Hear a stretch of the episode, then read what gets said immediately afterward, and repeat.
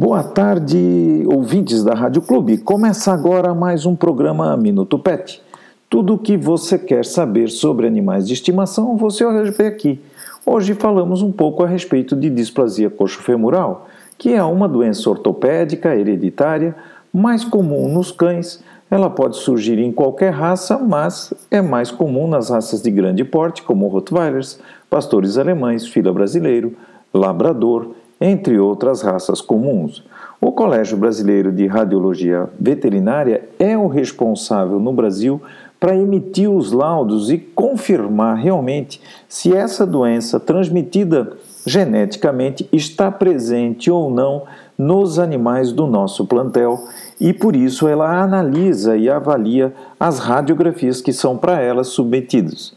Para se obter um laudo conclusivo, este exame é feito no animal com pelo menos 12 meses de idade, nas raças gigantes como Dog alemão, São Bernardo, Mastiff, Mastim napolitano. Esse exame é solicitado em idade acima de 18 meses, já que até 12 meses essa articulação não pode estar completamente formada. Nos animais em, em, que a tendência à displasia é grande, podemos é, realizar exames preliminares a partir dos sete meses de idade, para que o veterinário possa controlar a doença, impedindo então que o animal sinta muita dor. Quando a fêmea tem displasia ou as chances do filhote ter são grandes, podemos tomar alguns cuidados para que o quadro não se agrave.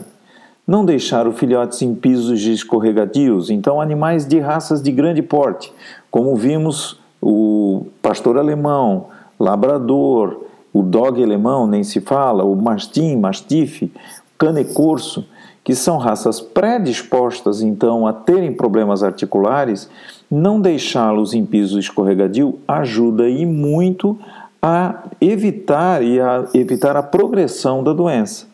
Também podemos observar que exercitar o filhote já a partir dos três meses de idade, mas sem exagero, pode ser um recurso para estimular a formação de musculatura, claro, sem exagero, mas que dessa forma auxilia em manter a ossatura na sua posição ideal.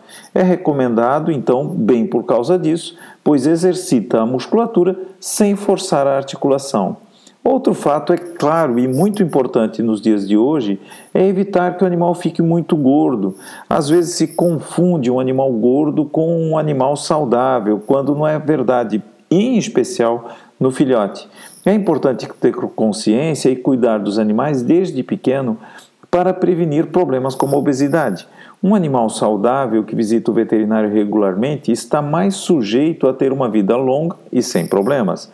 Na hora de adquirir um filhote, principalmente das raças mais sujeitas, peça ao proprietário que apresente, ou o criador, mais especificamente, que apresente um certificado de displasia dos pais, para garantir que seu filhote não tenha esse problema ou para diminuir as chances de seu filhote ter esse problema. E caso você já tenha um cão em casa, procure seu veterinário para realizar então um exame que é muito simples, que é a radiografia, e evitar que essa doença se espalhe. Voltamos amanhã com mais um Minuto Pet. Uma boa tarde e até amanhã.